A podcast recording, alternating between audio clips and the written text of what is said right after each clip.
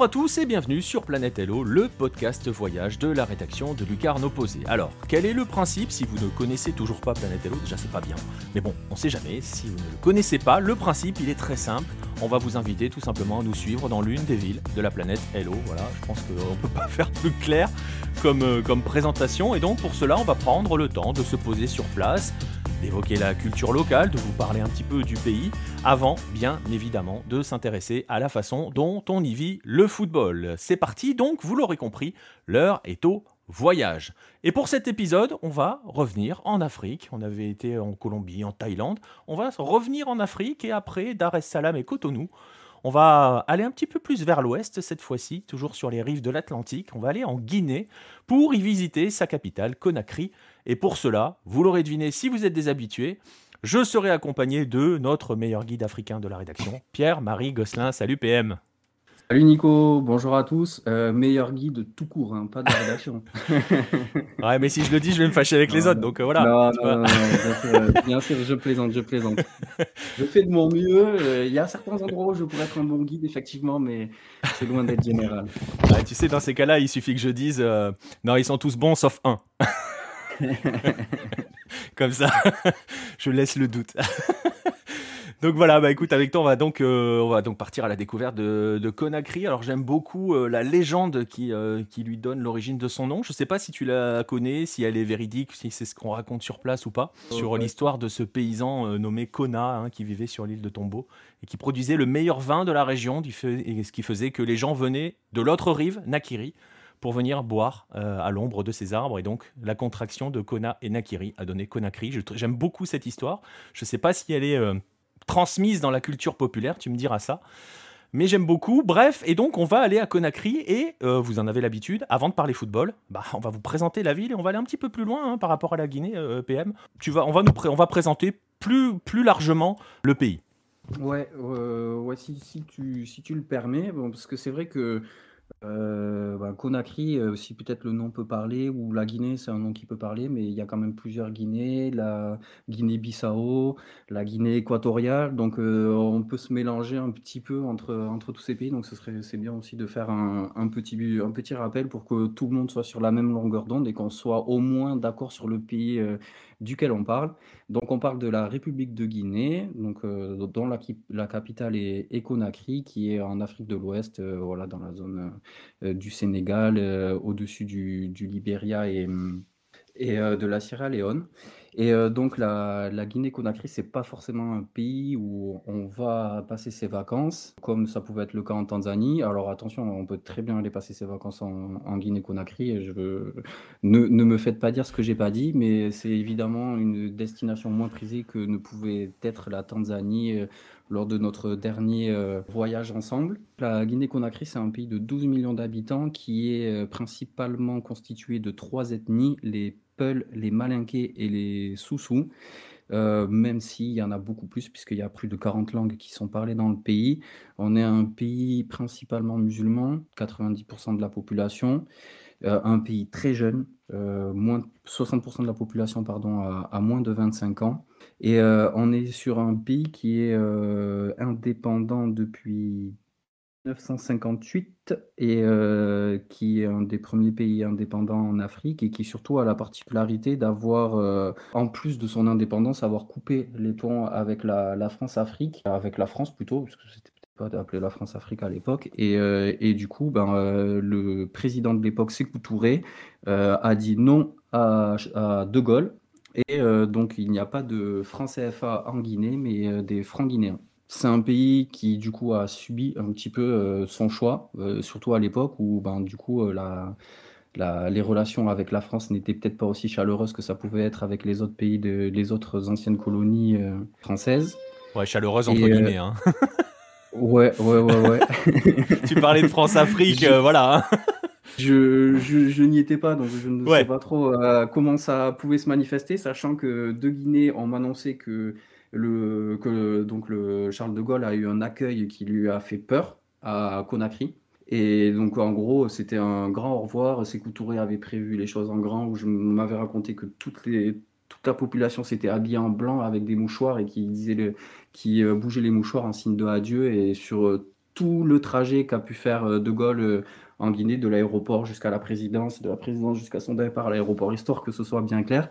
Et quand j'avais essayé de retrouver des, informations sur ce sujet-là, mais venu de, enfin plutôt côté français, euh, j'avais pas trouvé les mêmes infos. Donc euh, voilà, ce qui est vrai ou pas, en tout cas, ce qui est sûr, c'est que la Guinée n'était pas dans les anciennes, enfin n'était pas dans les pays euh, au franc CFA et avait vraiment euh, acquis son indépendance. Du coup, pour revenir là où je voulais en venir juste avant, c'était que ben, c'est un pays qui est relativement pauvre avec euh, un, au classement de l'IDH. Hein, donc l'IDH, c'est l'indice du développement humain. Ils sont 178e sur 189. Donc euh, voilà c'est pas forcément euh, on est euh, une tendance qui évolue vers euh, l'amélioration. Donc voilà, on est sur, clairement sur un pays qui est, qui est pauvre et du coup qui explique peut-être le fait que aussi c'est un pays qui est pas forcément très touristique. voilà, hein, là les, pour l'instant, enfin en tout cas moi du du souvenir que j'en ai, euh, quand on croisait euh, des d'autres blancs, enfin quand moi je croisais d'autres blancs en Conakry, euh, la plupart étaient des, enfin tous étaient des expatriés qui habitaient dans des cités spéciales pour les expatriés, etc., qui travaillaient dans les, notamment dans les mines de bauxite, puisque la Guinée est un très très gros producteur de bauxite, et ou dans l'or, le diamant, enfin voilà toutes ces ressources que que l'on peut retrouver, qui sont censées faire la richesse des pays, mais qui pour le coup à Conakry, ben, on a du mal à le voir. Donc la Guinée, c'est un très grand pays. Hein. J'ai pas les, distances en tête, euh, je les ai pas notées sur ma fiche, mais euh, voilà, c'est euh, de très très très très longues heures de route. si vous voulez aller de Conakry, donc au bord de la mer, à Nzérekoré, qui est au, cœur de la forêt guinéenne, voilà, plus euh, la, Guinée-Conakry, ça a une forme de banane. Donc, si vous voulez, Conakry à une extrémité de la banane et Nzérékoré à l'autre extrémité de la banane. D'un côté, vous êtes au bord de la mer et de l'autre, vous êtes dans une forêt euh, équatoriale. Enfin, pas équatoriale parce qu'on n'est pas au niveau de l'équateur, mais euh, une forêt très, très, très, très dense. Donc, pour en revenir du coup un petit peu plus à ce qui nous intéresse Conakry. Conakry, c'est 2 millions d'habitants. C'est euh, alors 2 millions d'habitants, on est sur des estimations hein, tout de, la même chose que tout à l'heure, j'ai dit 12 millions d'habitants euh, en Guinée, on est aussi sur des estimations parce qu'on est sur des pays à la croissance fulgurante, enfin la croissance démographique fulgurante. Nous tombez pas euh, dessus hein. Nous tombez pas dessus sur les estimations. soyez indulgents. les chiffres sont toujours des estimations. Voilà, ça donne une fourchette, on n'est pas à quelques habitants près. Voilà, c'est pour vous donner une ordre d'idée de la grandeur du pays. Exactement. Donc euh, là, on est sur euh, Conakry, 2 millions d'habitants, donc environ. Pour moi, c'est beaucoup plus, mais encore, voilà, euh, les, recensements, ils commencent à fier aux chiffres, aux informations qu'on a. Les recensements ne sont peut-être pas aussi réguliers que, que par chez nous. Donc, donc voilà, donc minimum 2 millions d'habitants pour Conakry. voilà. Et donc Conakry, ça a la particularité d'être en fait une presqu'île, d'où l'histoire que tu as racontée au début que je ne connaissais pas, mais qui effectivement peut être vraie, puisque donc le Conakry commence par une péninsule, un petit bout de terre comme ça qui est relié au continent par un petit bras de terre. Enfin, euh, oui, c'est bien une péninsule. Et donc, euh, du coup, bah, ce serait logique, sachant qu'il y a cette presqu'île et, donc le, continent. Bah, euh, ça pourrait s'assimiler à deux rives entre Con et Nakri. Donc, effectivement, ton histoire tient la route. pas, elle, est, belle, alors on va la garder. la véracité, mais elle tient, elle tient la route et elle se elle collerait avec, euh, avec la, géographie du lieu en tout cas. Ah bah justement, hein, on peut inviter euh, nos auditeurs, si on a des Guinéens qui nous écoutent, hein, euh, on est tout à fait preneur hein, par rapport à cette anecdote. Voilà. N'hésitez pas. Et puis tout ce qui suit aussi Exactement. dans le podcast. Attention, je suis très ouvert à la, à la critique, au dialogue et tout ça. Et d'ailleurs, ça me permet de rebondir parce que je vais l'oublier, mais n'hésitez pas à nous contacter si vous prévoyez de voyager ou d'aller dans ces pays-là, que vous avez besoin d'approfondir quelque chose. Il faut surtout pas hésiter. Lors du Planète Hello sur Cotonou, ben, j'ai eu l'occasion euh, d'être contacté par une personne qui voyageait à Cotonou euh, par la suite. Et du coup, bah, le contact a été très intéressant. Ça a permis à cette personne-là de, bah, pouvoir aller à, la rencontre de personnes que je lui ai conseillées, de pouvoir bah, peut-être gagner du temps dans son voyage et dans son, sachant qu'il y partait aussi pour euh, découvrir un peu le football. Donc voilà, surtout, n'hésitez pas. Hein. les critiques peuvent être très constructives et les échanges aussi. Ouais, c'est aussi l'idée hein, qui est cachée derrière ces planètes Hello. Hein. On, on, le dit, je sais qu'on l'avait déjà dit, n'hésitez pas hein, à venir nous contacter. Euh, si vous voulez contacter PM, n'hésitez pas. Sinon, vous pouvez aussi passer par moi. Moi, je relais derrière à mes rédacteurs. N'hésitez pas, les planètes Hello sont aussi là pour ça. On n'est pas encore une agence de voyage. on sait jamais jusqu'où ça va aller cette histoire. Je pense pas. Mais, euh, mais voilà, n'hésitez pas si vous avez besoin de conseils. Ah, ouais, c'est pour ça. Bah, surtout avec nous en fait. Mais Donc, on sait jamais. Mais bon, on n'y est pas encore. Mais voilà, tout cela pour dire et redevenir sérieux. Voilà, n'hésitez vraiment pas à venir contacter euh, nos rédacteurs euh, pour, euh, pour ce genre de, questions-là. On est là aussi pour ça. C'est aussi, euh, bah, c'est aussi notre but. Hein. Quand on veut vous faire découvrir des footballs, on veut aussi vous faire découvrir des pays. Donc n'hésitez pas. donc c'était juste un petit rappel, hein, parce que c'est vrai que ça m'avait fait plaisir. Moi, ça m'avait fait très plaisir d'avoir pu échanger. Mais c'est sûr qu'en en une heure, on n'a pas forcément le temps de tout dire. On, oublie des choses qu'on avait prévu de dire, qu'on n'a pas dit, enfin, etc. Puis peut-être que vous, vous avez des questions dont on a la réponse, mais dont on n'a pas abordé le sujet dans le podcast. Donc voilà, hein, c'est vraiment ouvert, euh, ouvert aux, échanges. Exactement. Euh, bon, euh, du coup, je reviens un petit peu sur Conakry, donc sur notre presqu'île. C'est vraiment un, lieu particulier. ça commence, donc vous avez une petite archipel, les îles de Lous, de Los. Je me souviens plus de la prononciation exacte, qui sont un petit archipel d'îles là comme ça, perdu au, tout au bout de la presqu'île, à quelques, quelques dizaines de minutes de bateau de, de, de Conakry. Et puis après, vous arrivez sur une presqu'île donc euh, la presqu'île de, du Kaloum, de Kaloum, qui est une de la sept presqu'îles où on retrouve notamment la présidence, qui était le premier euh, chef-lieu de Conakry, qui était le, centre de Conakry. Et puis bon, ben, évidemment, la ville a tellement grandi depuis que maintenant, entre Kaloum et le bout de la ville, euh, il y a des, dizaines et des dizaines de kilomètres. Mais à l'époque, c'était un petit peu là que se recentrait un petit peu tout. Et donc vous commencez sur Kaloum. Euh, je peux en profiter. Hein, ces, archipels-là, ces îles, c'est un très joli coin. Euh, si vous voulez euh, profiter, faire un peu de tourisme, faire un peu de farniente sur les plages et tout ça, ben, prenez le bateau, allez là-bas. C'est un, endroit idéal pour ça. Si vous êtes à Kaloum aussi, moi je vous conseille Kaloum parce qu'en fait la Guinée-Conakry subit beaucoup de délestage. Donc si vous n'êtes pas à Kaloum, il y a de fortes chances que si vous n'avez pas un générateur, euh, vous ayez de très très très nombreuses coupures d'électricité et que vous ne soyez pas maître du tout de, euh, ben de, de ce que vous voulez faire si c'est branché, hein, que ce soit lumière, euh, télé, tout ce que vous voulez, connexion Wi-Fi, etc. Voilà, quand on est sur Kaloum, on a l'électricité. Quand on va au-delà, c'est beaucoup plus compliqué. Sur Kaloum, où moi j'avais séjourné lors de mon séjour à Conakry, j'avais passé beaucoup de temps là-bas. À, la fin, je ne passais plus que du temps à Kaloum. Euh, vous avez un port de pêche, le port de Boulbiné, qui vaut le détour. Il faut avoir un petit peu le courage d'y aller parce que ça peut faire un peu peur. C'est quand même un quartier hyper populaire. Et, euh, et vous vous retrouvez là au milieu d'un port où ça sent hyper fort le poisson, etc., etc. Euh, bon, en tout cas, si vous avez la chance de pouvoir trouver un guide ou de pouvoir trouver quelqu'un qui vous y amène, ça peut valoir le détour parce que c'est un peu à l'image des bateaux qu'on voit au Sénégal avec beaucoup de peintures, de couleurs, etc. C'est des endroits hyper vivants et euh, sincèrement, ça vaut le coup. Puis après, bon, ben, euh, si vous quittez Kaloum, ce que je vous conseille aussi, hein, ne, soyez pas fermés comme je pu l'être, vous allez remonter, vous allez donc quitter la presqu'île et remonter sur le continent, passant d'abord par Kamayen. Vous allez croiser le jardin botanique, vous avez une grande mosquée, université, et puis après vous remontez encore un petit peu pour arriver juste au quartier de Dixine, et c'est là où moi mon voyage a, disons que c'est là que s'arrêtaient mes déplacements, parce que c'est là où se trouve le stade du 28 septembre. et, donc à partir de là, c'est là où tout, tout ce qui concerne le football se passait. Donc je suis pas allé plus loin. Je vous invite à y aller, car depuis euh, que moi j'y suis allé, ça remonte un petit peu. Hein. J'étais en 2013, j'étais rentré, en fait j'y étais parti, euh, j'étais parti pour y passer un un bon séjour et ça, ça avait été euh, raccourci à cause du de Ebola. J'étais rentré avec Ebola. Donc, euh, je sais pas, il devait y avoir deux ou trois semaines de Ebola. Et puis, au bout d'un moment, ma, ma compagne m'a dit non. Euh, là, sachant que j'étais parti avec elle là-bas, donc elle connaissait le, le contexte sanitaire euh, local, etc. Et connaissait mes conditions de vie aussi. elle m'a dit non, euh, là c'est bon, tu rentres. Euh, voilà, on me disait que en prenant les taxis collectifs, etc. Quand on te dit que tu peux être contaminé par la sueur, bon ben j'ai accepté de pas de, de rentrer, de, de, pas trop batailler. J'ai quand même pu y passer quelques mois, mais voilà. Euh, du coup, pour euh, rebondir, donc moi quand j'y étais, il y avait un autre stade parce que le stade du 28 septembre, qui est le stade à tout faire, ben, était euh, peut-être un peu vieux, un peu ancien, et que la Guinée avait d'autres ambitions. Et donc il y avait un nouveau stade qui avait été construit à Nongo, donc un petit peu plus au nord de, de Conakry, en remontant sur cette fameuse péninsule là. Donc c'est un stade qui est un stade euh, Chine-Africain. Donc j'avais eu l'occasion d'écrire un article sur le stade, je crois, de l'amitié de Cotonou. J'avais beaucoup abordé ce sujet. si ça vous intéresse, c'est vrai que j'avais quand même bien creusé le sujet.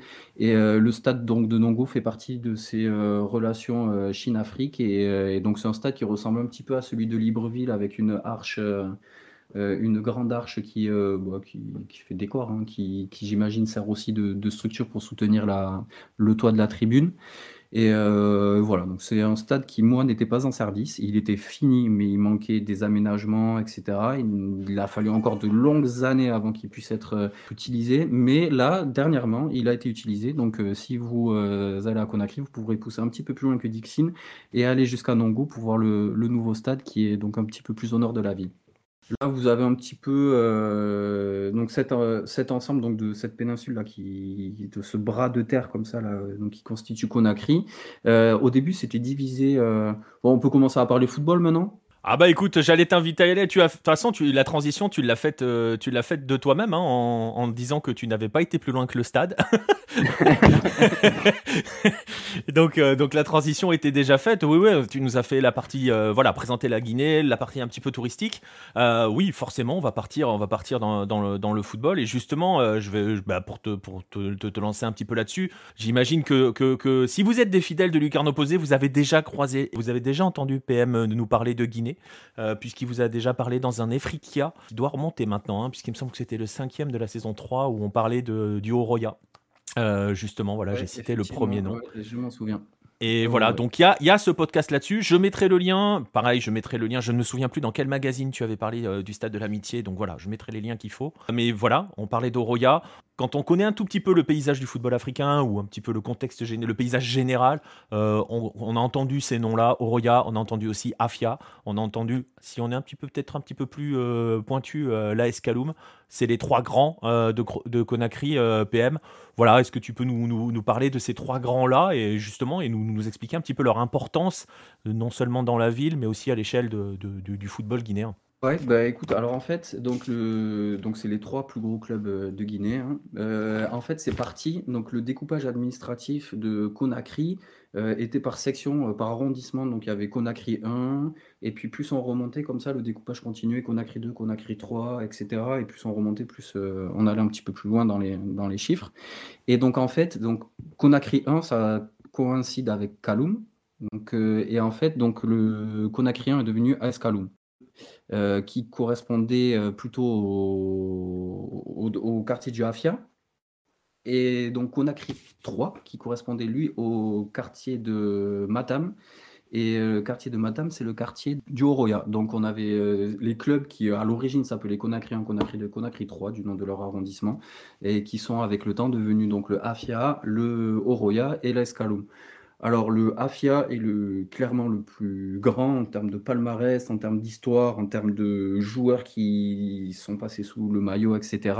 Le AFIA a été triple champion d'Afrique. Là aussi, bon, je ne vais pas non plus trop euh, m'approfondir sur l'histoire de ce club parce que j'avais écrit euh, dans le premier magazine un article justement qui relate l'épopée euh, magnifique, la magnifique épopée de ce, de ce club qui avec aussi beaucoup de politique parce que donc euh, j'en ai parlé au tout début, donc Sékou Touré, l'homme qui a dit non à De Gaulle et avait euh, cette volonté aussi de, faire briller, faisait partie de ces indépendantistes africains qui, euh, ben, qui savaient que le football pouvait être un, un, immense vecteur d'union au sein du pays et puis aussi de, de euh, de prestige à l'international. quoi. Exactement, tu, je, le mot me vient pas, et ça, ça, permet ça, permet au pays de, se faire, euh, voilà, de, faire parler de lui, et si possible positivement quand il est question de victoire, et c'est ce qu'a fait le grand Afia, donc qui pendant les années 70 a, a, gagné trois titres, en 72, 75 et 77, et qui était le premier club à en remporter trois, et quand on gagnait trois titres, euh, on, gardait le trophée,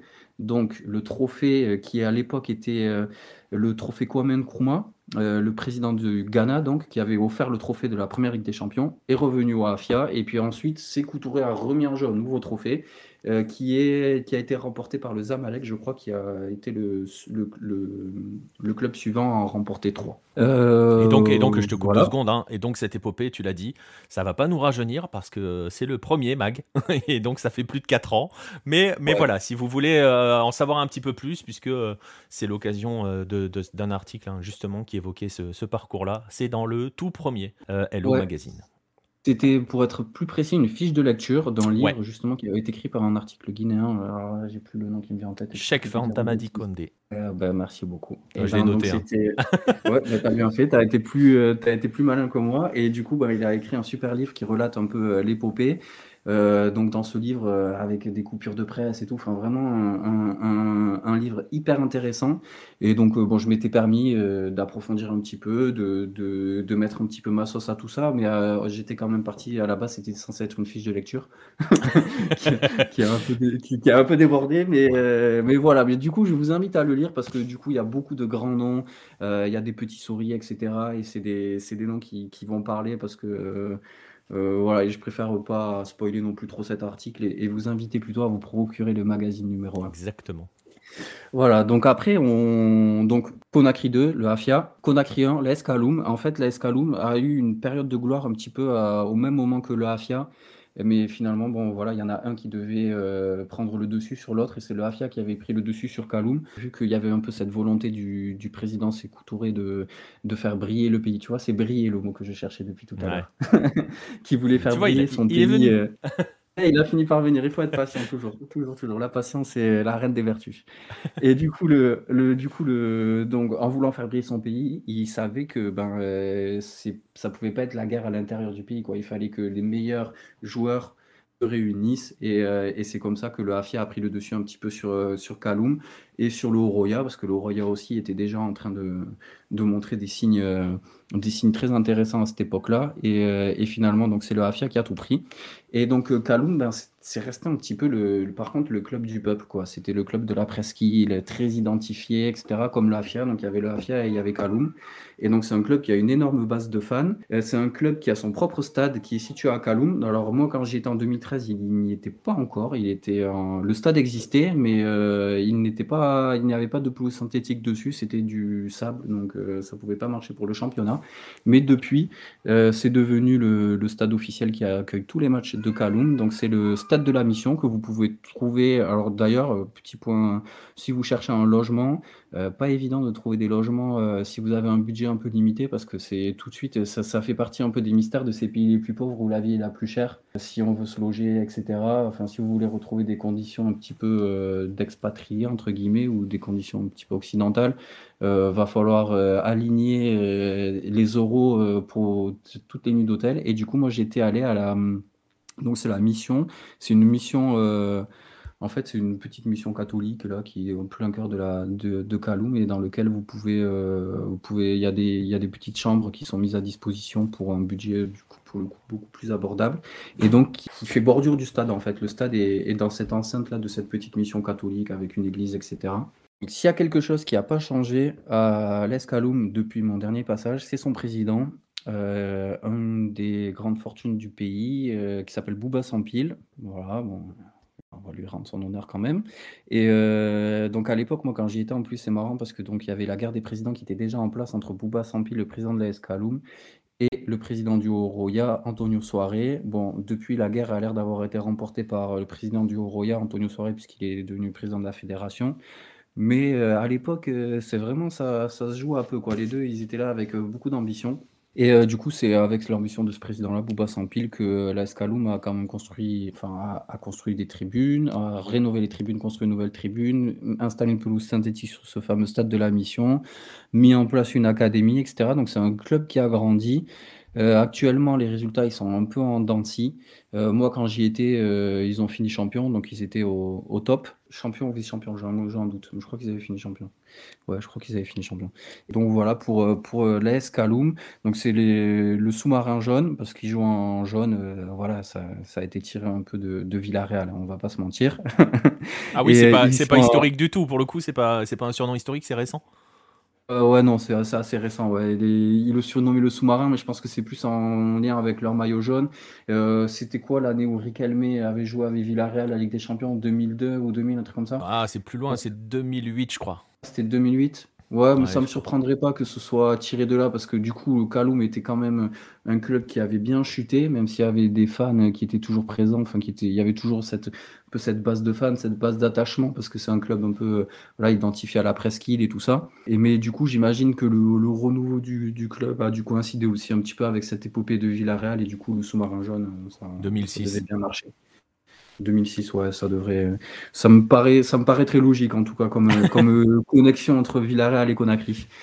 Et euh, donc voilà, donc un petit peu pour euh, l'ES Kaloum. Donc j'avais parlé de la guerre des présidents. On va enchaîner, on va partir directement sur le club de Conakry 3, du coup, qui est devenu le. Donc le c'est devenu le mastodonte du, du football guinéen depuis.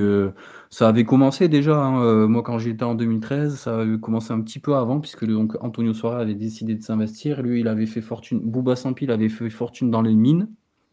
Donc c'est un mania du minerai, euh, voilà, avec tout ce que ça implique hein, euh, derrière. Et euh, Antonio Soare, lui, il a plus réussi avec les jeux. genre les jeux, quand je dis les jeux, c'est la française des jeux, enfin l'équivalent de la, française des jeux, les, les Games, les paris sportifs, etc. Donc lui, il a, il a une fortune qui est partie un petit, qui est partie plus de là. Et donc c'est vrai que pour lui, la, connexion entre les, ben, notamment les paris, tout ça, et, le football est beaucoup plus évidente qu'avec le, le minerai. Donc donc voilà, donc hormis la passion de ces deux présidents pour euh, le football et pour euh, leur club, euh, c'est vrai qu'il y en avait un qui est naturellement, de par son profil professionnel, etc., plus orienté à pouvoir, bah, à pouvoir grandir avec son club en fait, et ça n'a pas loupé.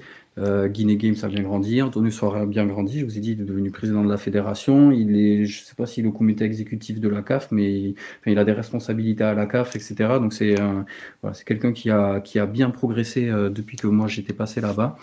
Et, euh, et, son club aussi, puisque ben, c'est Ligue des Champions euh, ou Coupe de la Confédération tous les ans, avec maintenant régulièrement des sorties de poules. Euh, voilà, que ce soit en Coupe de la CAF ou en, Ligue des Champions, je dis en doute. Mais euh, enfin bon, c'est un club qui sort des poules et c'est un club qui peut prétendre à, gagner une Ligue des Champions. Alors euh, ça va pas être facile, mais c'est pas impossible avec des recrutements de, très bons joueurs venus de Côte d'Ivoire, du Mali, de, du Ghana, etc. Donc voilà, c'est un club qui s'est attiré. Je me souviens que quand on avait fait le podcast de la Coupe du Monde, le seul joueur qui jouait sur le continent africain, jouait au Roya, c'était le gardien du Sénégal. Donc, euh, donc voilà, pour dire que c'est quand même un club euh, important. Et, euh, justement, hein, je, te, je, te, coupe deux secondes sur le Roya et je le rappelle hein, pour nos auditeurs. Enfin, pareil, je mettrai le lien, mais on a fait, on a une émission hein, complète sur, sur, justement toute cette, tout ce développement du Roya, un Africa où, où, pour le coup tu entres aussi vraiment plus dans beaucoup dans le détail sur ce club-là euh, et, sur la présidence de ce club-là et sur le projet Oroya concrètement. Mmh, voilà, ok, bon bah tu vois, tu, je me souvenais plus trop quel avait été le contenu, parce que c'est vrai qu'on en a parlé souvent aussi quand on faisait les podcasts sur la Coupe de la Confédération, la Ligue des Champions. Voilà, c'est un club dont on a eu l'occasion de parler, Antonio Soir aussi, j'en ai parlé, reparlé, etc. Donc forcément, si vous êtes des lecteurs et des auditeurs assidus de, de Lucarne Opposé, c'est des noms qui vous sont familiers. Euh, du coup, voilà, donc le Oroya, donc le Kaloum joue au stade de la mission, donc euh, sur la presqu'île de Kaloum. Oroya joue au stade du 28 septembre. Euh, donc à Dixine ou à Nongo éventuellement si c'est un gros match etc en, fonction. Généralement il joue au 28 septembre mais en, cas c'est possible qu'il joue aussi à Nongo. Et le Afia lui il jouait jusqu'au stade du 28 septembre jusqu'à présent et cette année ils ont inauguré leur propre stade le stade de Petit Souris euh, donc en hommage à de leur majestueux joueur de, de cette épopée du, du Afia encore une fois, que je vous invite à découvrir euh, sur le magazine numéro 1. Euh, hormis ça, il y avait beaucoup de belles lectures aussi. Euh, donc, en plus, vous pourrez en apprendre un peu plus sur ça, en plus de tout le reste. Et du coup, donc lui, il joue maintenant au stade de Nongo, au stade Petit Souris, pardon, qui est en bordure du grand stade de Nongo. Et donc, faudra, pour le coup, si vous voulez aller voir jouer le Afia, ben, faudra prendre des taxis collectifs pour un, un petit moment, parce que c'est quand même beaucoup plus loin que le stade du 28 septembre, surtout si vous partez de la mission à Kaloum. on, va, en reparler, on va reparler euh, tout à l'heure des accès, au, des accès au stade, justement, comment on s'organise quand on veut aller voir du foot à, À Conakry, justement, tu parles des trois clubs. Euh, on voit hein, à quel point ils pèsent. Moi, j'avais noté, euh, j'avais noté un chiffre assez fou. Ils ont gagné 46 des 54 titres nationaux. Donc, euh, c'est Peñarol national version 3, hein, version A3, ménage A3. justement, justement, ça laisse quelle place pour d'autres clubs? Parce qu'il y a d'autres clubs à Conakry. Euh, est-ce qu'ils ont, est qu'ils ont une place? Est-ce qu'ils arrivent à trouver une place, ces autres clubs-là? Sportivement, euh, enfin, du moins au niveau du palmarès, c'est compliqué. Mais malgré tout, donc par exemple en ce moment le Kaloum est un petit peu en difficulté sportivement, donc ça fait quelques saisons qu'ils ont du mal à avoir des résultats, ils ont mal ils ont du mal à recruter. Forcément, ils ont investi dans une académie, donc ils essayent de valoriser leurs euh, leurs joueurs et tout ça. Mais alors qu'avant ils, allaient recruter des joueurs au Congo et tout. Bon, enfin bref, ça fait le forcément ils ont ils ont pris une direction qui sportivement en tout cas n'est pas récompensée encore aujourd'hui, et donc ça libère des places un petit peu. Donc il y a l'ASFAG, l'ASFAG dont on avait parlé parce que c'est un club militaire et il y avait eu aussi un magazine, euh, un, article dans les Magalo sur les clubs militaires et du coup euh, l'ASFAG avait un petit mot à l'intérieur. Euh, il y a Flamme, le Flamme Olympique, il y a la, Chanty Golden Boys. Enfin, il y, a tout un paquet de clubs en fait, parce que en, vrai, chaque quartier, chaque rue pratiquement pourrait être un club en, Guinée. c'est On aura l'occasion d'en parler un petit peu plus tard, mais c'est un, voilà, c'est un ça respire le foot, c'est le Brésil, quoi. Ou c'est, comme tu as dit, c'est l'Uruguay, c'est Montevideo. C'est, un, un endroit qui respire tellement le football qu'il y a de la place pour plein de clubs. Maintenant, est-ce que ces clubs vont être en mesure de pouvoir aller jusqu'à rivaliser avec le Oroya Très compliqué.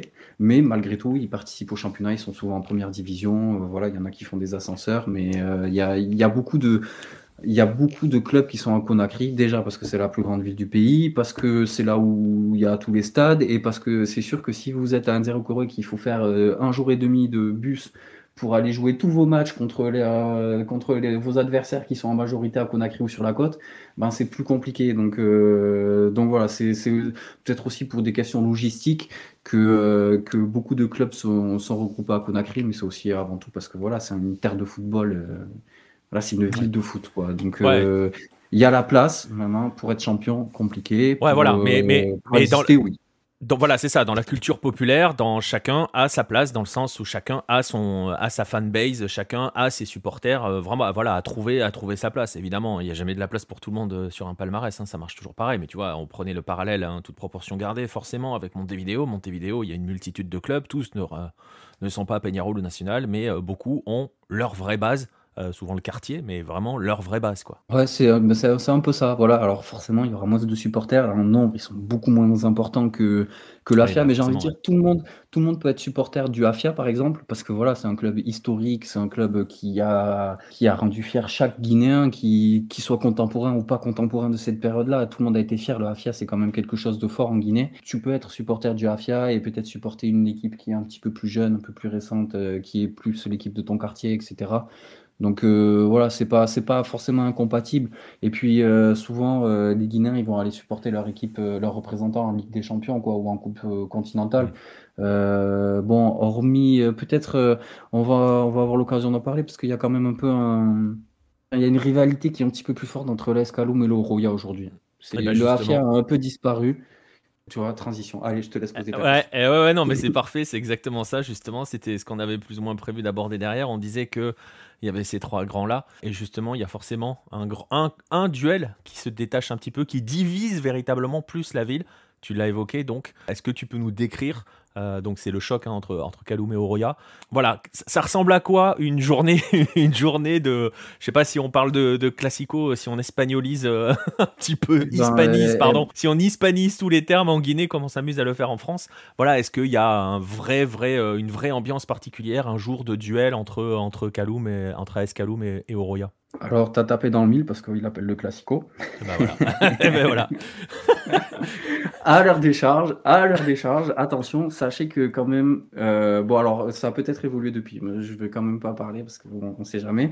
Mais moi, quand j'y étais, c'était quand même la grosse période Real-Barça, donc euh, Cristiano Messi, etc., etc., qui une rivalité qui a divisé l'Afrique entière. Hein, on va pas se mentir, dans tous les pays d'Afrique, il y, a, Cristiano ou Messi. Et pour le coup, bah, c'était la même chose à Conakry. Et donc, bon, ben, le Classico, voilà, peut-être qu'ils se sont inspirés aussi de, leur passion pour le football espagnol, pour la, disons, la transvaser à la réalité locale. Et c'est pour ça que, enfin, c'est comme ça en tout cas que le, que le match entre l'Oroya et le et là, est devenu le classico, alors que historiquement, à mon avis, ce qui serait le plus proche du, du, vrai, vrai derby, enfin de la vraie grosse rivalité, ça aurait plus dû être pour moi le Afia contre, le, contre Kaloum. Mais voilà, avec le temps, la FIA s'est un, un petit peu disparu des radars avant de revenir à la fin des années 2000, enfin, à la fin des années 2010. Euh, c'est tout récent, quoi, dans la dernière décennie, que le FIA est revenu sur le devant de la scène. Du coup, ça a laissé la place au Roya de, de s'immiscer et de créer cette rivalité. Mais, euh, voilà, donc aujourd'hui, c'est quand même un gros choc. Euh, là, vu que la Escaloum est petit peu rentrer dans le rang sportivement, ben forcément, il y a un peu moins d'enjeux. Le Roya est beaucoup plus fort. Donc, euh, je ne sais pas si le Classico a toujours la même saveur que quand moi j'y étais, mais en tout cas, quand moi j'y étais, c'était vraiment le gros, gros rendez-vous. On ne parlait que de ça la semaine avant le match, euh, le jour du match, il fallait être au stade et euh, fallait être au stade longtemps avant si on voulait avoir, si on pouvait, si on voulait avoir une place et rentrer dans le stade. Euh, mais c'était non, c'est vraiment un match. Euh, c'était un match. Euh, enfin, c'est un match qui, qui divise. On est pour le Royal ou pour le Kaloum. je sais pas si, je sais pas si en étant supporter du Afia peut-être pas, mais si on est supporter des autres équipes, c'est la même chose. On va choisir, on va choisir son camp pour ce match-là. Donc après, en toute honnêteté, moi je n'ai pas eu l'occasion de voir le derby. j'ai eu l'occasion de voir des gros matchs, donc j'ai quand même projeté dans ce que pourrait être le stade à ce moment-là. J'ai eu l'occasion de le voir à la télé. Mais euh, j'ai pas eu l'occasion de le, de le, vivre en direct euh, au stade. Mais euh, bon, c'est un, c'est un gros rendez-vous. C'est un très très gros rendez-vous, surtout si le Kaloum est, est, au niveau sportif du Oroya ou pas très loin. Pour quand même vous puissiez vous projeter, je peux faire peut-être un parallèle avec un match de Ligue des Champions. Pour le coup, j'ai eu l'occasion de voir le Oroya jouer contre le Raja Casablanca, contre le CS Fax euh, je sais plus contre quelle autre équipe aussi j'avais pu voir avant ça. Euh, du coup, c'était des stades pleins des heures avant, euh, les grosses galères pour pouvoir trouver des billets, les gros spectacles à la mi-temps. Enfin voilà, j'ai eu l'occasion de vivre un petit peu cette ambiance de, de show à la guinéenne autour du football et j'imagine qu'on est très proche de ce qu'on pourrait vivre pendant un derby. Et vraiment, si vous avez l'occasion, ouais, allez-y parce que euh, vous allez en prendre plein les oreilles, euh, plein les yeux. Le stade va être plein des heures avant. Euh, ça se chambre beaucoup. Qui est le meilleur sur le terrain, mais aussi qui est le meilleur dans les tribunes, etc. Donc il y a, beaucoup de les supporters de Kaloum. J'avais l'occasion parce que c'est vrai que c'était la réalité aussi en Tanzanie entre le Simba et le Young African, mais les supporters de Kaloum venaient supporter l'adversaire du, du Roya en Ligue des Champions. Ouais, c'est bien ça. Euh, ouais, c'est, ah, quand, c'est comme ça, généralement, ça veut dire que la. ouais. Tu vois, quand. Voilà. je pense que tous les autres vont supporter l'équipe guinéenne, mais là, les supporters de Kaloum, non. Ouais, voilà, c'est ça en fait. ils vont, ils vont, ils vont faire, ils vont faire comme en Tanzanie, ils vont blinder le parcage visiteur, c'est ça? Ah, quand même pas, parce que, enfin, en tout cas, moi à l'époque, il y avait quand même des supporters du Raja qui s'étaient déplacés. Ouais, bah, ouais Raja, ça se déplace. hein ils s'étaient déplacés, ils étaient là et tout ça, mais euh, ils s'étaient pas mis avec eux. Hein. Je, ils s'étaient pas trop mélangés, mais dans la tribune, moi, enfin, tu sentais que voilà, ça encourageait quand même un petit peu plus les Marocains que les Guinéens, alors que bon. ouais. Bah, bah ouais, mais c'est aussi, c'est, aussi ça, hein, c'est aussi ça, euh, les gros chocs et les, les, vrais matchs qui font, euh, qui font euh, vivre, vivre et battre le cœur de la ville. Donc voilà, essayez de, on, le dit souvent dans, les, dans, dans, dans, ce podcast, essayez de caler votre séjour sur des gros matchs, essayez de trouver des calendriers un peu avant et de caler vos, séjours sur des gros matchs. si, vous êtes avec, si vous êtes avec quelqu'un qui déteste le foot, il ou elle va kiffer, c'est pas grave. vous lui direz merci, il nous dira merci. Sincèrement, en toute honnêteté, je pense que oui je pense que la différence est telle par rapport à, l'atmosphère qu'on peut avoir dans un stade en France, par exemple, que dans tous les cas, il y aura un dépaysement, il y aura un truc. Euh, la personne qui n'aime pas le foot euh, trouvera d'autres trucs à regarder, d'autres trucs à écouter. Enfin, voilà, c'est c'est euh, quand même une atmosphère complètement différente. De la même manière que je pense que si on amène quelqu'un voir un match en Amérique du Sud dans un stade un peu chaud, euh, bon, ben, même si la personne n'aime pas du tout le football, je pense qu'elle arrivera à trouver euh, des choses à regarder dans les tribunes qui vont faire qu'elle passera un bon moment. Et là, clairement, typiquement, c'est la même chose. Donc, première option pour être sûr, peu importe le contexte sportif local, match de Ligue des Champions ou de Coupe de la Confédération du Oroya. Grosse ambiance garantie. Et le Classico. Donc le AS Oroya, là, effectivement, en fonction de, du niveau, si le l'AS est vraiment au creux, creux, creux de la vague, eh ben, il y aura moins de monde au stade quand même. Donc, euh, alors qu'en Ligue des Champions, là, vous serez plein. Là, c'est sûr. Donc, euh, bah, effectivement, calez vos dates sur ça. Voilà. Euh, Alors, on peut pas faire mieux. Hein. Maintenant, si vous voulez préparer votre séjour, on vous a quand même déjà donné des dates. Il y a quand même un truc qu'il faut. Parce que là, on a parlé des clubs et tout ça. On a parlé de. Mais le football à Conakry, c'est quelque chose. Hein, parce que j'ai pas encore du tout parlé du football de rue. C'est vrai, c'est vrai. Tu vois, j'allais, j'allais te lancer, j'allais te lancer sur la sélection, mais c'est vrai qu'il y a le football de rue qui est quelque chose, qui est quelque chose sur lequel tu insistes souvent, à raison hein, d'ailleurs. Euh, c'est quelque chose qui revient très souvent, hein, qu'on avait suivi dans ton périple, dans tes périples africains, parce que je suis obligé de les mettre au pluriel. Euh, c'est quelque chose qui revient assez, assez, assez fréquemment, euh, justement. Vas-y, voilà pour nous. Tu nous parlais d'une. là, là, là, c'est quelque chose d'exceptionnel. Hein, mais vraiment, moi, j'ai jamais revu ça nulle part. Donc on peut laisser la sélection de côté. De toute façon, la sélection guinéenne, moi j'aime pas du tout parce que c'est une sélection avec énormément de binationaux. C'est ils vont chercher des joueurs euh, antillais à qui ils vont trouver une origine euh, guinéenne pour pouvoir les faire jouer en défense centrale. Euh, coucou, c'est mon palette. Et je, te, et je, te, coupe deux secondes juste avant que tu partes sur le foot de rue, juste pour comme ça on va on va mettre la, on va on va régler entre guillemets le le, le, le, le point sélection. Elle, elle, elle arrive à fédérer quand même ou à l'époque où tu y étais, ça fédérait pas plus que ça. Non, ça fédère, ça fédère énormément. C'est un. Non, moi je suis plus, c'est le, moi c'est plus euh, par conviction. Je trouve que vu l'amour qu'il y a pour le football, pourquoi aller s'embêter à aller chercher des joueurs qui ont jamais mis les pieds dans, dans le pays avant et, et, faire une sélection avec un entraîneur français qui va passer son temps euh, en France, en Europe, à chercher des joueurs euh, binationaux, etc. Alors que Bon, bah voilà, maintenant je vais parler du foot de rue. Alors que le dimanche à Conakry, vous ne pouvez plus circuler en voiture. Des axes sont coupés pour être transformés en stade de football. Mais coupés. Alors là, il y a des gens qui font un rectangle sur 2, 3, 4, 5 rangs, ça dépend où en est euh, le niveau de la compétition. Il y a des petits poteaux, donc euh, j'avais l'occasion de parler des petits poteaux aussi. C'est des petites cages, euh, voilà, hein, où c'est comme une chaise, quoi, en gros. Hein. Il faut marquer entre les pieds de la chaise, quoi. Et, euh, et là, c'est le show. Mais vraiment, c'est le show. Ça crie, ça chambre, ça joue, ça joue sur du bitume, ça tacle, ça tape fort. Il n'y a pas de règles. C'est vraiment incroyable. Sous la lumière des lampadaires, les lampadaires, bien sûr, qui sont au milieu du terrain. Hein. Attention, faut, faut, jouer avec l'environnement. L'environnement fait partie du stade. Et vraiment, mais c'est un truc qui est incroyable. Et mais je me souviens sur Kaloum le dimanche, c'est un stade de foot. C'est un stade de foot, du matin jusqu'au soir, et avec des tranches d'âge. Ah, les premiers, c'est les enfants les plus petits, et puis plus le temps avance, plus les gens deviennent vieux. Et puis jusqu'à arriver à la grande finale, quand la, la, journée commence à arriver sur la fin, quand les lampadaires s'allument et tout. Mais vraiment, c'est un truc exceptionnel. Voilà, c'est difficile à le transcrire, à le, à le retranscrire. Enfin, on peut avoir du mal à, à s'imaginer ça, mais vraiment, quand je vous dis que ça devient un stade de foot, ça devient un stade de foot. Voilà, il n'y a plus de voitures. Les motos barrent la route. On parle, on parle parfois, on parle parfois, euh, oui, cette ville vibre football et tout. Elle, elle bat, c'est son rythme, quoi. Ouais, non, mais vraiment, je me souviens de, je me souviens donc j'étais, euh, pour le coup, je sais plus euh, comment, j'étais un peu plus, j'étais pas à Kaloum là, j'étais avec ma compagne qui était dans un truc d'expatrié, hein. donc elle, elle était en mission professionnelle, donc j'étais dans un truc où on avait notre générateur qui tournait 18 heures sur 24, et je m'étais mis sur le balcon et des gamins donc, qui jouent au foot. Et du coup, je regardais, je les regardais un petit peu jouer, quoi, comme ça, depuis mon balcon. Et puis, en fait, ça ne se terminait jamais. Et puis, je voyais au fur et à mesure les générations, les gens de plus en plus vieux, jusqu'à arriver à la nuit où c'était les adultes qui jouaient. On était un soir de semaine euh, normal. Hein. Euh, ça a commencé après le cours à 16h et ça a duré jusqu'à 22h, j'en sais rien. Mais c'était vraiment dingue. Et ça, c'était avant que je découvre euh, le stade de, Kaloum, quoi, parce que là, c'était vraiment de la folie pure. Mais quand je, vous imaginez une arène de, dont les lignes sont délimitées par des personnes qui sont en train de crier, de chanter, de ce que vous voulez. Enfin, c'est, c'est vraiment un truc euh, vraiment incroyable. Et ça, c'est du foot de rue pur. On retrouve un petit peu ça au Sénégal avec les Navetanes.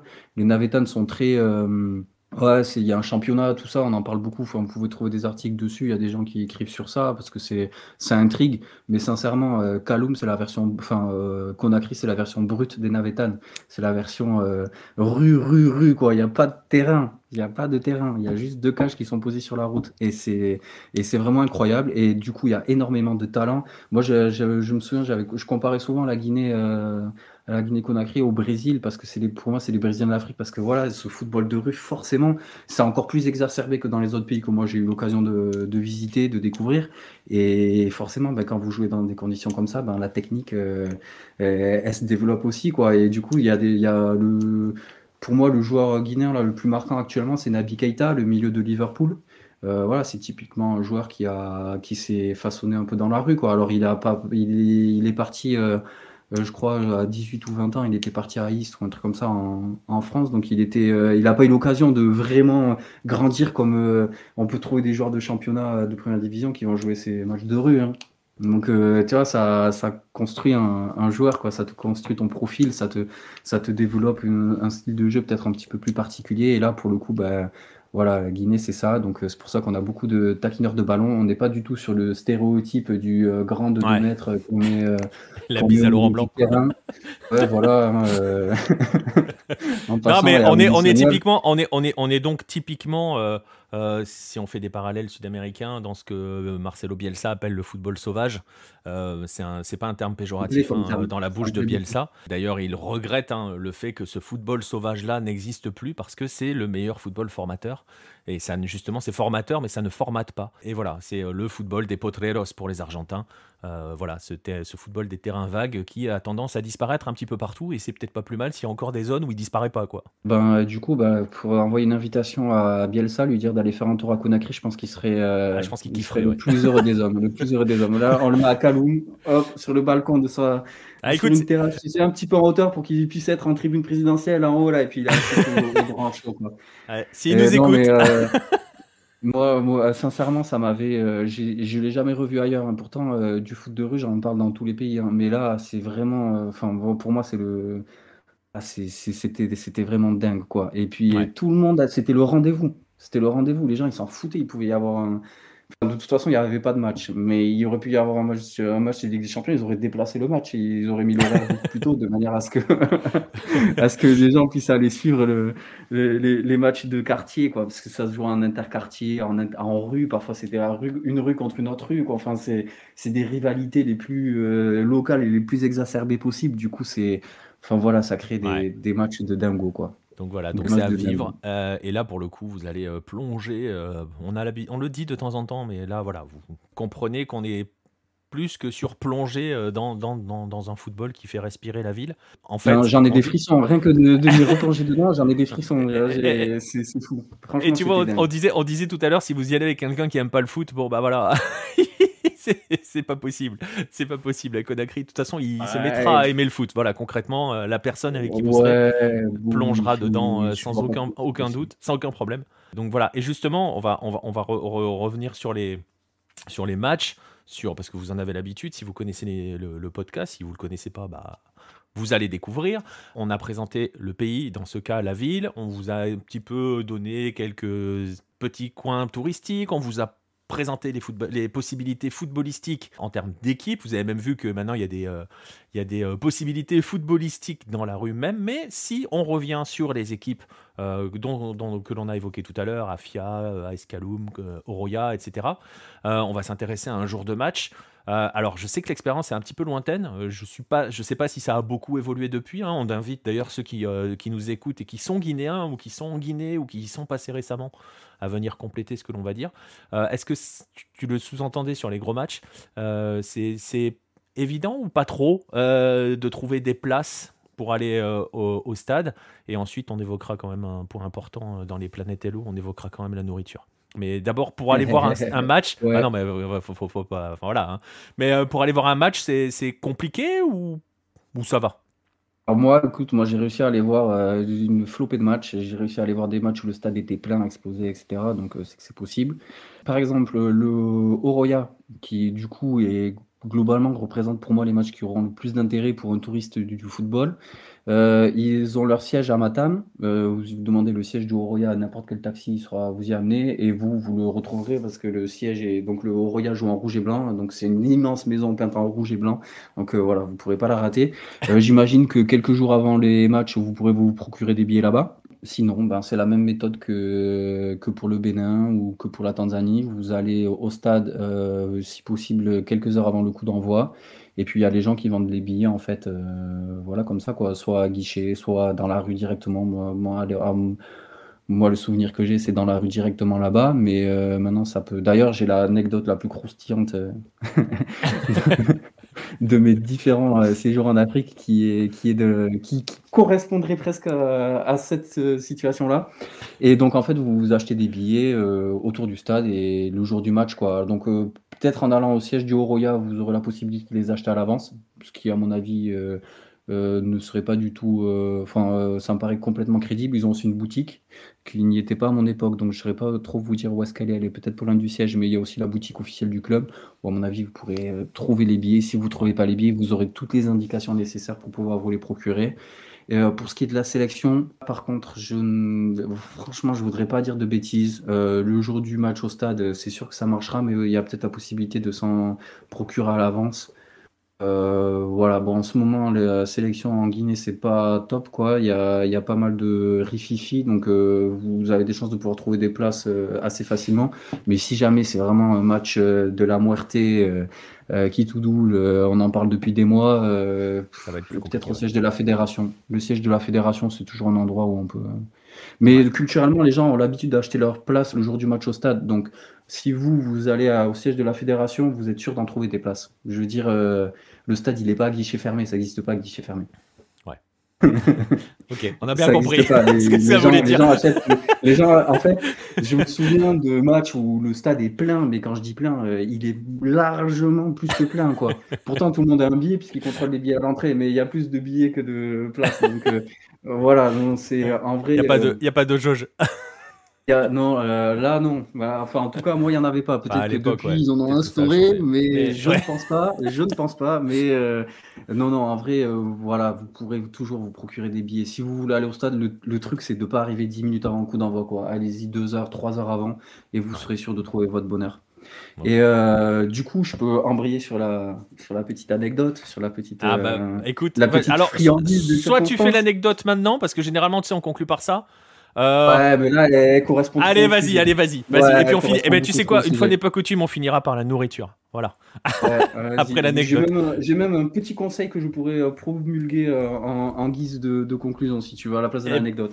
Eh ben, vas-y. Alors, vas-y pour l'anecdote. Je sais plus si c'est le match. il y en avait tellement des anecdotes, mais ça là c'était la plus fabuleuse. Mais en vrai, il y avait trop d'anecdotes énormes à, à Conakry. C'est vraiment un pays de football, quoi. C'est dingue.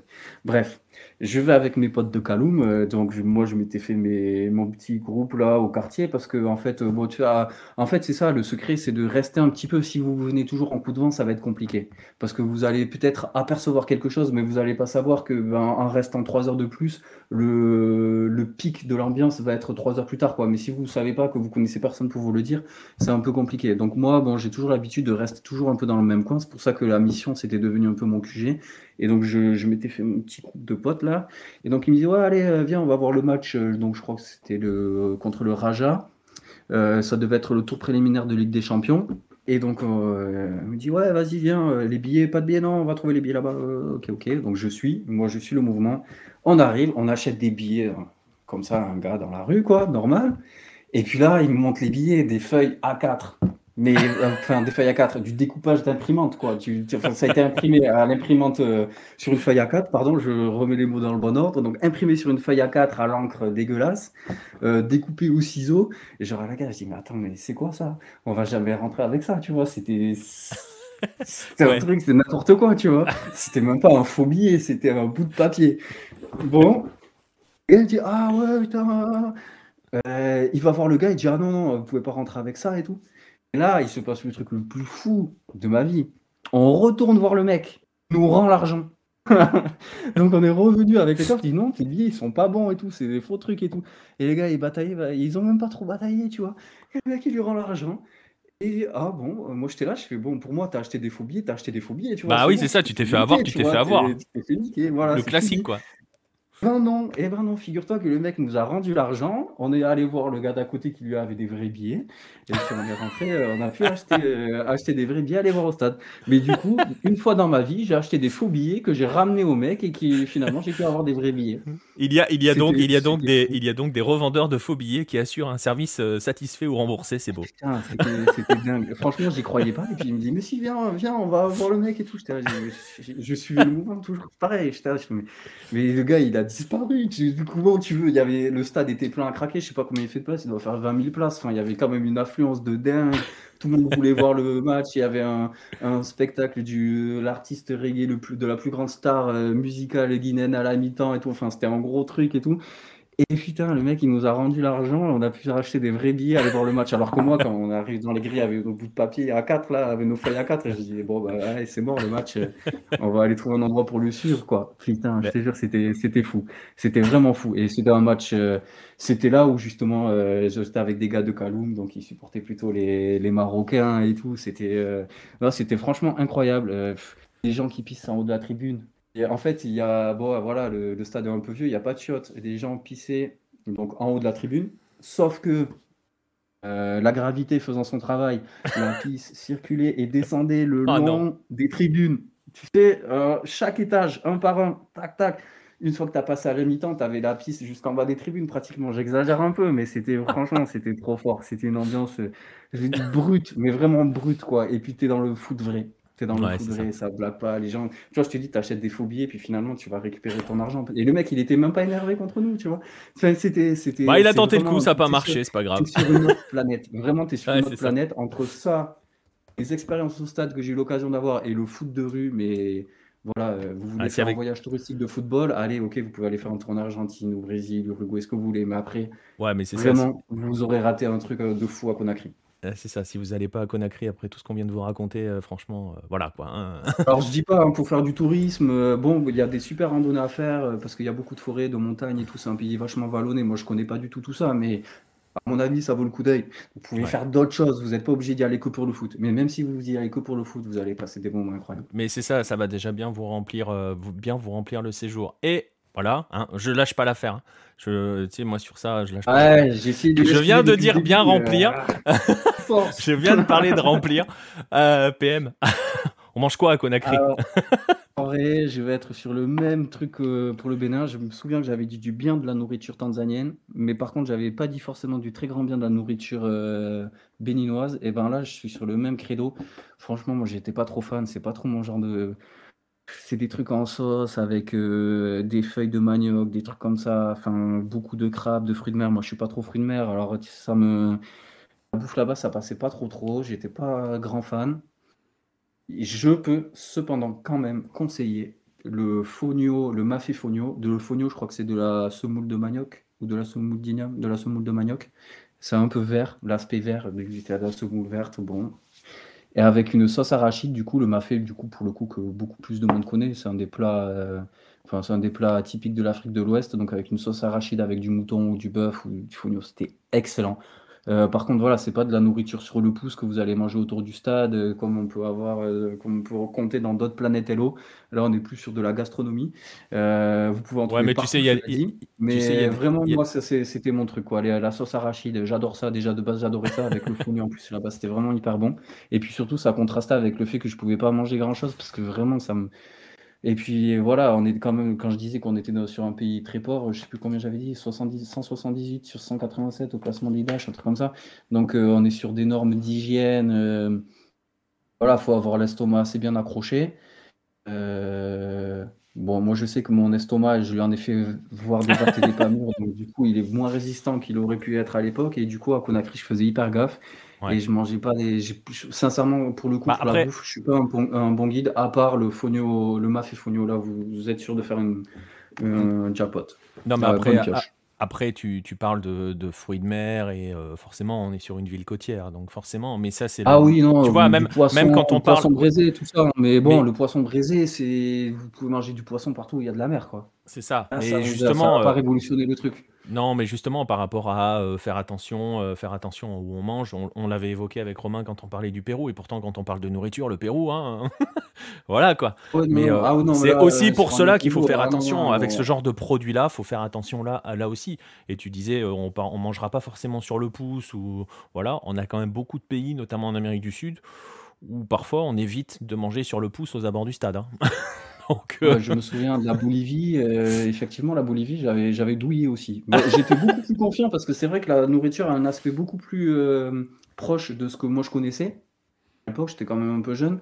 Je connaissais, du coup, je mangeais des trucs qui me paraissaient familiers, là, les, les salchicarnés, les trucs comme ça, des, frites avec de la viande, des saucisses ou des trucs comme ça. ça ouais, si, c'est très, très c'est très appétant. Par contre, c'est vrai que bon, ben, il peut y avoir des, euh, il peut y avoir des, des conséquences à, à, à- manger Voilà. comme ça. Et à Conakry, ben, j'avais de l'expérience et du coup, j'essayais beaucoup moins ce genre de trucs. Et ce qui fait que ben, je suis un moins bon guide euh, ouais. niveau culinaire. Désolé. Ouais, ok. Bon, bah écoute, on va, on va, on va, on va conclure. Alors, d'habitude, c'est Ouais, l'anecdote. et juste, Tu nous disais que tu avais un conseil. Euh, eh ben, on va terminer, on va terminer par ce conseil. Voilà, donc du coup, euh, vous êtes, vous savez pas trop comment rencontrer les gens, tout ça, machin, nanana. Bon, ben, à Conakry, il vous allez voir sur le bord de la route ou dans les rues, comme ça, vous allez voir des télés, peut-être avec juste un petit abri au-dessus de la télé. Et en fait, c'est des PlayStation. Et les gens jouent à FIFA en continu, en continu, en continu, en continu, en continu. Et en fait, vous allez payer, euh, je sais plus, c'était 100 francs guinéens, je sais même pas ce que ça représente. Ça doit être 10 centimes, peut-être moins de 10 centimes d'euros, quoi. J'ai pas, j'ai plus l'ordre d'idée, c'est un peu trop, un peu trop vieux. Et en fait, vous allez vous installer là et vous allez faire des parties de PlayStation. Vous allez payer pour vous et vous allez payer pour le gamin qui va jouer contre vous. Et en fait, c'est un excellent moyen eh ben, de, vous familiariser, de vous familiariser avec le football local. Parce que vous, vous allez prendre, je sais pas, je dis n'importe quoi, euh, vous allez jouer avec le Barça ou le Real. Allez, le Barça, c'est un peu, ça craint pas en ce moment. Vous allez jouer avec le Real Madrid. Attends, on va ben, se le fâcher avec la moitié des, des supporters du monde, là. Vas-y. ah, le petit gamin à côté de vous là, eh ben lui, il va pas jouer avec le Barça, il va jouer avec. euh, alors à l'époque, putain, je me souviens plus quelle équipe espagnole il me prenait, parce qu'il y avait un joueur guinéen à l'intérieur. Et le petit, il savait qu'il était tellement plus fort que le blanc qui venait jouer contre lui qu'il disait vas-y, prends le Real, moi je m'en fous, je prends l'équipe la plus nulle du jeu. Par contre, il y a un Guinéen qui joue dedans, et ce Guinéen, il va te mettre trois buts. Et ça se passait comme ça. Et je me prenais des branlées avec des équipes, euh, des équipes de bas de tableau ou de deuxième division, et contre des gamins de 12 ou 14 ans et qui te mettaient des, des tollés à FIFA. Mais euh, en vrai, je vous le conseille, c'est un excellent moyen d'intégration. Dans les autres pays que je connaissais, c'était plus des salles de jeu. Il fallait rentrer dans des endroits. Alors que là, c'était dans la rue. Mais Et vraiment, euh, dans beaucoup d'endroits de Et, Conakry, c'était comme ça, quoi. Et, et ça, c'est la porte d'entrée. Euh, voilà. Donc, euh, et au début, j'avais fait un podcast, euh, Planète Hello, porte d'entrée à l'Afrique avec le Bénin, porte d'entrée aussi avec la Tanzanie. Là, on est sur un pays où il faut, faut, faut vraiment vouloir y aller. Et la porte d'entrée avec le football, eh ben, si vous savez pas trop comment faire, vous allez jouer à la PlayStation avec les gamins dans la rue. Et c'est. Et ben voilà, et c'est aussi un, un dernier élément qui montre à quel point euh, cette ville respire le foot euh, sous toutes ses formes. Voilà. Voilà. Ouais, ouais, ouais. Même Et sous les donc formes c'est jeux vidéo. exactement, c'est euh, c'est donc ici hein, qu'on va, bah, qu'on va quitter Conakry. hein. On espère que vous avez envie d'y aller maintenant. On- nous, on a envie d'y aller. Donc euh, voilà. on va, bah, en même temps, on n'est pas trop euh, objectif là-dessus. On a toujours envie d'aller partout. Mais là, c'est vrai. Voilà. J'espère que ça vous a donné envie d'y aller.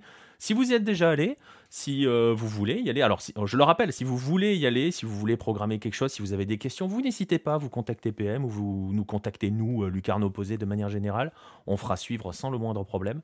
Et voilà, si vous êtes déjà allé, n'hésitez pas à partager vo- votre expérience. Si vous êtes guinéen aussi, n'hésitez pas à nous raconter votre Conakry. Je vais te remercier, PM, euh, de m'avoir euh, fait euh, visiter cette, cette folle ville? Bah écoute, c'est moi qui c'est moi qui te remercie, qui vous remercie. Et puis en même temps, on a commencé sans souhaiter la bonne année. Je vous souhaite une bonne année à tous. C'est vrai, c'est le premier podcast de l'année euh, 2022. On n'a même pas fait, même pas fait les vœux. On va vous souhaiter effectivement à tous une bonne année. On va, euh, pour que l'année soit bonne, il va falloir qu'on nous autorise à revoyager. Comme ça, on pourra aller à Conakry. Et, euh, et là, l'année sera parfaite. Voilà. On va vous laisser ici. Je vous laisse donc en vous encourageant à nous suivre sur les différents réseaux sociaux Twitter, Facebook, Instagram, à nous rejoindre sur notre Discord. Voilà. N'hésitez pas à venir nous voir hein, si vous avez des questions sur les planètes Hello, par exemple sur celui-ci, sur Conakry. Euh, vous avez évidemment les commentaires hein, sur, sur la vidéo YouTube, mais vous pouvez venir nous voir sur les différents réseaux sociaux. Je vous invite aussi à vous rendre sur notre site, lucarne-opposé.fr pour y lire les dernières actualités de cette magnifique planète lucarne opposée et aussi vous cultiver entre deux matchs. Vous l'avez vu, vous avez des moyens de vous cultiver sur le site, mais vous avez des moyens physiques si vous voulez nous soutenir, si vous aimez ce que l'on fait et que vous voulez nous soutenir. Vous pouvez le faire en vous, vous procurant pardon, notre magazine papier soit papier, soit euh, digital hein, d'ailleurs. Les deux, euh, les deux formules sont disponibles, c'est sur le site. Ou alors vous pouvez vous plonger dans les ouvrages de notre maison d'édition. Oui, on a une maison d'édition qui a été lancée l'année dernière, maintenant il y a presque un an et demi, où vous pourrez lire la biographie de Garincha ou la version française, on en parlait tout à l'heure, des 11 Caminos al Gol, on parlait tout à l'heure de Marcelo Bielsa. Voilà, si vous voulez comprendre Marcelo Bielsa qui vous parle justement dedans de ce football sauvage, et eh bien, vous pouvez procurer ce livre, vous pouvez aussi précommander le nouvel ouvrage de la, la famille Lucarne Opposé qui arrive euh, d'ici la fin de ce mois de janvier. Euh, Primera Bola qui va vous emmener aux origines du football brésilien. On parlait du Brésil de l'Afrique, on finit avec les origines euh, du foot au Brésil. Voilà, on a fait une boucle parfaite. on peut pas faire mieux. On va donc vous laisser ici. Je vous rappelle que tous les liens sont dans la description. N'hésitez pas. on vous laisse là, on vous embrasse et on vous dit à très bientôt les amis.